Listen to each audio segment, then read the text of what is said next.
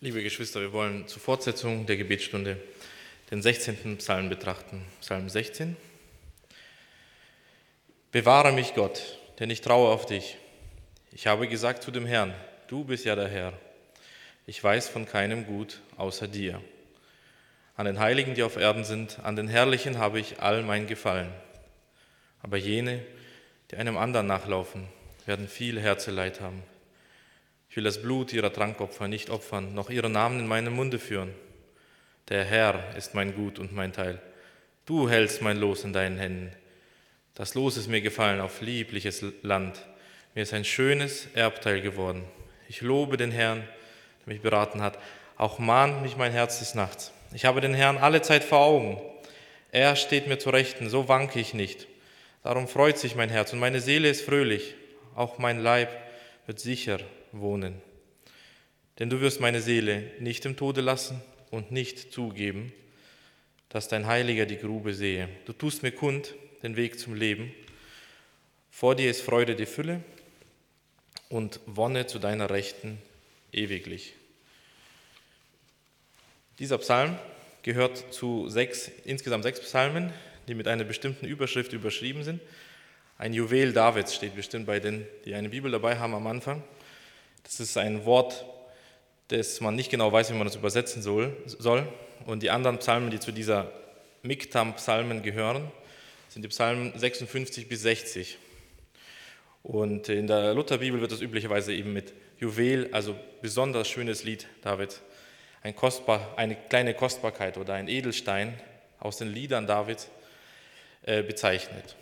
Interessanterweise sind die anderen fünf Miktam-Lieder alle äh, Hilfeschreie um Hilfe, um Errettung. Und dieser 16. Psalm fängt ja genauso an. Bewahre mich Gott, denn ich traue auf dich. Und wer die Psalmen kennt, der weiß, wenn, wenn David so einen Psalm anfängt, bewahre mich Gott, dann erwarten wir Verse, Feinde umgeben mich, sie wollen mich verschlingen, ich fühle mich einsam, ich kann meine Haare einzeln sehen, ich kann, finde keine Ruhe in der Nacht. Interessanterweise wechselt sich das Thema hier sehr schnell und ab Vers 2 folgt eigentlich Anbetung, Lob, Dankbarkeit. Und wir finden David als einen, der voller Leidenschaft für Gott brennt. Und aus dieser wollen wir nachdenken, ob unser Gebetsleben äh, mit Gott oder unsere Gemeinschaft mit Gott vertieft werden kann, wenn wir Leidenschaft für Gott entwickeln und wie wir dahin kommen können. Und wir wollen ähm, oder ich habe dafür eine Illustration gewählt, die hat mir gestern ein Bruder erzählt, sein Sohn kommt immer zu ihm auf den Schoß, setzt sich schon hin und während, als er schon da sitzt, sagt er zum Vater, Papa, ich, ich will bei dir sein. Ja, er ist ja schon bei ihm. Und irgendwie ist dieser Psalm 16 so. David sagt zu Gott, ich will bei dir sein, ich weiß, bei dir ist alles wunderbar. Er ist ja schon bei ihm. Und äh, das drückt eine besonders intime und sehr nahe Beziehung, eine Beziehung eines Kindes Gottes zu seinem ewigen und mächtigen Vater aus. Wir wollen also über dieses Gebet eines Schutzsuchenden nachdenken und dann auch nachdenken, wer ist dieser Beschützer, was sind eigentlich die Gefahren, vor denen weglaufen möchte oder vor welchen Gefahren findet er einen sicheren Bergungsort. was uns auffällt ist, der Schutzsuchende ist voller Leidenschaft und Lust. Das ist interessant, das ist wahrscheinlich das Thema überhaupt in der Popkultur ist, ungestillte Leidenschaft. Also ein, ein paar Zitate passen zur Musik, die wir sonst hier hören, jetzt durch das Fenster. Bruce Springsteen sang 1980 in einem Lied, Everybody's got a hungry heart. Das bedeutet, jeder Mensch hat ein hungriges Herz. Im Lied singt er weiter, jeder sucht nach einem Platz der Ruhe, jeder will ein Heim haben. Und vielleicht kennt jemand äh, das Lied I Can't Get No Satisfaction von den Rolling Stones. Ähm, was so viel bedeutet wie, ich kann keine Genugtuung, ich kann nicht gesättigt werden, egal was ich mache. Und ich habe mir mal den Liedtext angeschaut, im Liedtext heißt es dann, egal wie sehr ich es versuche und versuche und versuche, ich finde keine Sättigung. Ähm, offensichtlich ist also jeder Mensch auf der Suche danach, seine Leidenschaften, seine Lüsten, seine Begierden zu löschen und zu stillen. Und ich denke, das ist eine gute Unterscheidung. Will ich sie löschen oder will ich sie stillen? Und Psalm 16 sagt uns, alle deine Leidenschaften, die du hast, wir können uns hier die aufzählen. Vers, also bei dir suche ich Zuflucht. Du bist mein Herr und mein ganzes Glück. Du Herr bist alles, was ich habe. Ich preise den Herrn, denn er gibt mir guten Rat. Er steht mir zu Rechten, damit ich nicht, nicht falle. Ähm, Sam Storm schreibt über diesen Psalm, David schämt sich nicht für seine Sehnsucht nach dem Herrn und hatte keine Angst, seine völlige Abhängigkeit von Gott und Gott allein für die Befriedigung zu erklären, die seine Seele so leidenschaftlich wünschte.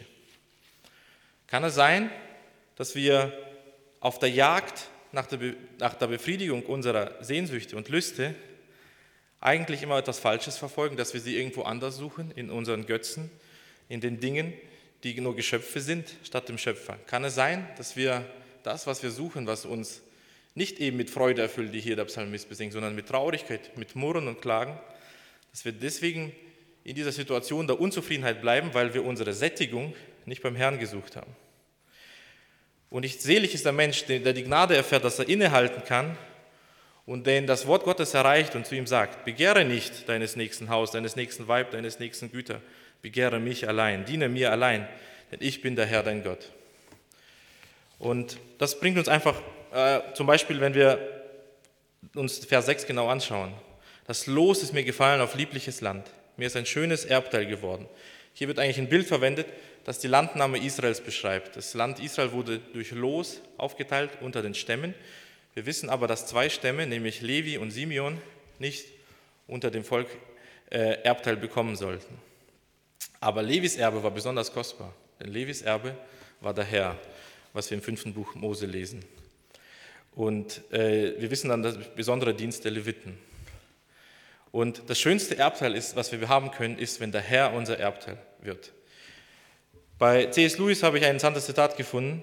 Wer Gott und alles andere hat, der hat nicht mehr als der, der nur Gott hat. Alles ohne Gott ist Gott ohne alles erbärmlich unterlegen. Wir können uns das so vorstellen, wenn ein Mensch alle Güter der Welt hat, was Hilfe ist seiner Seele? Was nützt es einem Menschen, sagt Jesus Christus, wenn er die ganze Welt gewöhne und nehme doch Schaden an seiner Seele? Und das bringt uns einfach zu der Frage, äh, oder das, vielleicht anders ausgedrückt, die These des Psalms ist das, deine Seele wird gesättigt in dem Herrn. Auch Jesus Christus ermahnt die Frau am Brunnen und sagt, das Wasser wer das Wasser trinkt, das ich ihm gebe, dessen Seele wird nimmer mehr dürsten. Wir sehen also dieses Bild des gesättigt werden, des wirklich gestillt werden, des ähm, äh, wirklich Erfüllung zu finden, wirklich ähm, seine Leidenschaft bestätigt zu bekommen, werden wir nur in Gott allein finden. Wir können uns diese Frage stellen, was passiert, wenn wir unsere Sättigung anderswo suchen? Dieser Psalm beantwortet sie auch, wenn wir auf Vers 4 achten. Aber jene, die einem anderen nachlaufen, werden viel Herzeleid haben. Ich will das Blut ihrer Trankopfer nicht opfern, noch ihr Namen in meinem Munde führen. In diesem Vers fehlt uns die gottesdienstliche Sprache auf, die die Opferzeremonien beschreibt und auch dieses Bild, dass man wegläuft von Gott und jemand anderem nachläuft. Wieder dieses Bild, dass man die Befriedigung nicht bei Gott sucht, sondern irgendwo anders, einem anderen, einem anderen Götzen also. Wenn wir die Befriedigung unserer Sehnsüchte, unserer Wünsche, unserer Lust nicht bei Gott suchen, dann sind wir schon Götzendiener, dann verstoßen wir eigentlich gegen das erste Gebot. Und wenn wir uns die Frage stellen, warum laufen wir eigentlich vor Gott weg? Vielleicht laufen wir deswegen vor Gott weg, weil wir Angst haben, dass er uns dann kontrolliert, dass er dann über uns herrscht und, uns über, und über uns verfügen möchte. Und da ist es doch viel leichter, sich einen Götzen zu suchen, den man selber kontrollieren könnte. Also laufen wir geschaffenen und erdachten Götzen nach in der Hoffnung, diese kontrollieren zu können. Denken wir einfach an jeden Menschen, der äh, abhängig, süchtig wird, ob es jetzt Zigaretten oder Alkohol oder Pornografie sucht ist. Ja, man denkt am Anfang, ich habe es unter Kontrolle. Es ist ja nicht so groß wie Gott. Es bringt auch Befriedigung der Lüste. Es stillt zwar nicht die Leidenschaft, aber es löscht sie als ob. Aber was als wach, nach einigen Tagen oder nach einiger Zeit wachen wir immer als Götzendiener auf, also als Götzensklave. Nicht umsonst erfüllt sie dann, was Jesus Christus gesagt hat. Ja, wer Sünde tut, ist der Sündeknecht oder Sklave. Und immer dann, wenn wir nicht Gott nachfolgen, sondern unsere Sättigung woanders suchen, begeben wir uns in die Knechtschaft der Sünde und werden zu Sklaven der Sünde. Martin Luther brachte das sehr gut zur Sprache, als er in seinem großen Katechismus über das erste Gebot nachdachte, du sollst keine anderen Götter neben Gott dem Herrn haben. Geht er genau auf diese Frage ein und er schreibt dazu, woran du nun, so sage ich, dein Herz hängst und worauf du dich verlässt, das ist eigentlich dein Gott. Das, was wir stillheimlich suchen, damit es unsere, uns Befriedigung gibt, damit es uns erfüllt, damit es uns wirklich einen Sinn im Leben gibt. Wenn es etwas anderes ist als Gott, der heilige, dreieinige Gott, dann ist das ein Götze. Und dann betreiben wir in unserem Herzen Götzendienst. Und etwas ist klar, die Lücke, die seit dem Sündenfall in unserem Herzen vorhanden ist, dieser Bruch mit Gott, kann durch nichts anderes erfüllt und gestillt werden als mit Gott. Jeder Götze, den, den wir dann wählen werden, äh, wird uns letztlich versklaven. Wer Sünde tut, bleibt der Knecht der Sünde. Wie kommen wir also da raus? Wie können wir ähm, aus diesem Götzendienst entkommen? Und ich denke, Vers 8 gibt uns hier einen, einen spannenden Hinweis. Ich habe den Herrn alle Zeit vor Augen, er steht mir zu Rechten, so wanke ich nicht. Ähm, was, was soll ein Mensch machen, der Augenlust sich hingibt? Also es ist sehr spannend, dass hier vor Augen verwendet wird. Und da müssen wir fast automatisch an die Briefe des Johannes denken, der uns warnt, dass alles, was in der Welt ist, Herz, äh, Fleischeslust, aber auch Augenlust, nicht vom Vater, sondern von der Welt kommt. Hier soll aber die Lust unserer Augen der Herr sein. Das ist auch wieder so ein ähm, spannender Vergleich. Und denken wir einfach an jemanden, der seine Augenlust hingibt und eben seine Sättigung oder seine Befriedigung in der Pornografie sucht. Ja? Es kann sein, dass es ein Ventil für Frustration ist oder er hat einfach die Freude oder die Genugtuung, Menschen erniedrigt zu sehen. Das Herz lüstert nach Befriedigung, aber kaum gibt man der Sünde nach, überfällt einen Scham, Enttäuschung, Selbsthass aber am nächsten Tag lockt die Sünde wieder aufs Neue. Was ist bei diesen Menschen vor Augen? Ist es der Herr? Ist es ein Götze? Und was kann ihn da frei machen? Es gibt nur die eine Möglichkeit. Die Leidenschaft, wenn er merkt, dass er sich eigentlich wie der verlorene Sohn nur von Schweinetrieben ernährt und beim Vater, bei seinem liebenden Vater selbst die Knechte viel besser leben als er in der Fremde und umkehrt und zum Vater zurückkehrt und plötzlich den Vater, also den Herrn alles vor Augen sieht und merkt, hier wird meine Leidenschaft, die ich hier bei den Schweinen gesucht habe, meinen Hunger zu stillen, das ist ja lächerlich. Das ist äh, Rebellion, das ist, das, ist, ähm, das, ist, das ist Selbstverachtung. Und beim Vater finde ich wirklich völlige Erfüllung. Echte Freude finden wir nur bei Gott. Der Psalm, den wir hier gelesen haben, sagt uns das. Vor dir ist Freude die Fülle. Ist uns das aufgefallen? Gehen wir zum Herrn, weil wir die Freude suchen? wie das hier eigentlich ausgedrückt ist. Um Freude zu finden im Leben, was muss ich machen? Auf den Herrn schauen. Ja? Das heißt, wenn ich, die, wenn ich sage, ich will nur auf die Freude schauen, Gott interessiert mich nicht, wird das nicht funktionieren. Ich muss auf den Herrn schauen und auf dem Weg dahin, vor Gott, steht dann die Freude. Das heißt, ich gehe zum Herrn, was kommt? Es ist die Freude. Wenn jemand zum Beispiel merkt, dass er ein undankbares Herz hat und einfach sieben Pläne entwickelt, wie er da Dankbarkeit üben kann, es scheint mir nicht ganz der richtige Weg. Der richtige Weg ist, kehre um zum Herrn. Weil, was ist? Was lehrt uns die Schrift? Vor Gott ist Freude die Fülle. Wirklich so viele, wie du brauchst. Sie wird wirklich deine Leidenschaften stillen und bändigen. Sie wird dir helfen, gegen die Sünde zu kämpfen.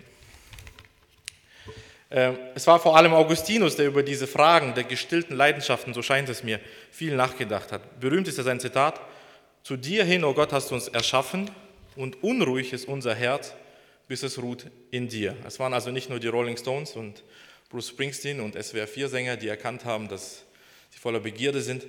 Es war auch Augustinus, der gesehen hat, dass seine ganzen Begierden und seine, seine Lust äh, und sein, seine, sein Streben des Herzens erst ruhig geworden ist, als er den Herrn gefunden hat. Wie kommen wir also davon weg, Sünd, äh, Götzen nachzufolgen, also falsche Begierde zu suchen und echte Leidenschaft für Gott zu suchen? Wirklich echte äh, Befriedigung und, und äh, Stillung unserer Leidenschaft bei Gott zu suchen. Ich denke, der Schlüssel gerade hier für diesen Psalm 16 liegt darin, wie Petrus diesen Psalm angewendet hat. In Apostelgeschichte, Kapitel 2, hält Petrus seine erste Predigt und er zitiert sehr ausführlich von Vers 8 bis Vers 11, also vier Verse, aus diesem Psalm 16. Und in Apostelgeschichte 2, 25 sagt Petrus, denn David spricht von ihm, Wer ist ihm, also wer ist er von Jesus Christus? Gerade Verse 10 und 11 beweist Petrus sogar und sagt, das ist ja Davids Knochen, können wir immer noch sehen in seinem Grab. Es ist jemand anderes, der, der, dessen Körper nie die Verwesung gesehen hat. Eigentlich ist es Jesus Christus, der sagt, dass er, das nur am Herrn sein Gut hat. Es ist Jesus Christus, der diesen Psalm betet, der sagt, dass er an den Heiligen all sein Gefallen hat. Es ist Jesus Christus, dessen Teil der Herr ist und dessen Los lieblich gefallen ist. Jesus Christus ist schließlich auch diese Wonne Gottes, die zur Rechten Gottes sitzt. Fällt uns das auf in Vers 11, in dem letzten Vers? Vor dir ist Freude die Fülle und wohne zu deiner Rechten ewiglich. Wer ist eigentlich nochmal zur Rechten Gottes, als Stephanus gesteinigt wird? Schaut da hoch und zur Rechten Gottes sieht er Jesus Christus. Und ich denke, hier ist die Lösung. Ähm, die, der Psalm ist ein Schlüssel dafür, wie wir unsere Leidenschaften bändigen können. Aber ich glaube, wirksam wird das nur, wenn wir verstehen, dass es die Gerechtigkeit im Glauben an Jesus Christus meint. Weil es war auch nicht David, der jederzeit immer nur an den Herrn geschaut hat. Wie konnte diese Verheißungen trotzdem in seinem Leben wahr werden? Der Korintherbrief tröstet uns und sagt, die Verheißungen sind Ja in Jesus Christus, sind Amen in Jesus Christus. Sie werden nur uns wirksam, wenn uns die Gerechtigkeit durch den Glauben an Jesus Christus zuteil wird, wenn wir gerechtfertigt werden. Das ist, denke ich, ein zentraler Gedanke. Und wenn wir hier in dem Psalm Jesus Christus entdecken, merken wir, in was für einer Situation Jesus Christus sich eigentlich äh, am Gott gefreut hat. Das war eine Situation, in der er eine nahezu unlösbare Mission hatte. Und er sagt, dass er an den Heiligen als ein Gefallen, also an seine Gemeinde das Gefallen hat. Wenn Jesus Christus ausruft, mein Los ist mir lieblich gefallen, was meint er damit? Er meint seine erwählte Braut, für die er bereit ist, in den Tod zu gehen, für die er sogar bereit ist, von Gott verlassen zu werden. Ich denke, wer kann uns dazu bringen, dass wir unsere Sehnsucht, unsere Lust gestillt wird in der Sättigung, im Gesatztsein von Gott? Das ist Jesus Christus. Weil er ging in die absolute Armut und er nahm die Strafe auf uns, die es bedeutet, Götzendienst, nämlich den Fluch zu tragen, wie wir hier in Vers 4 gelesen haben. Aber jene, die einem anderen nachlaufen, werden eitel Herzeleid haben. Dieses Herzeleid erfuhr Jesus Christus und sang trotzdem gleichzeitig, mein Los ist mir gefallen auf liebliches Land, weil er die Belohnung ansah. Und ich denke, diese drei Punkte können wir einfach mitnehmen. Bei Gott finden wir die Erfüllung allen unseres Dürstens, unseres Hungers, was es auch ist. Wir begeben uns auf den Weg eines Fluches, wenn wir sie bei unseren Götzen suchen, wie sehr sie uns lieb sein können, wie sehr sie uns vielleicht auch gar nicht auffallen. Und der Weg dahin, die Freude bei Gott zu finden, geht nur durch Jesus Christus, der uns zuruft, ich bin der Weg, die Wahrheit und das Leben. Ich denke, das, das darf unser Herz wirklich schmelzen. Wir dürfen ihn anbeten dafür, dass wir einen so wunderbaren Heiland haben. Amen.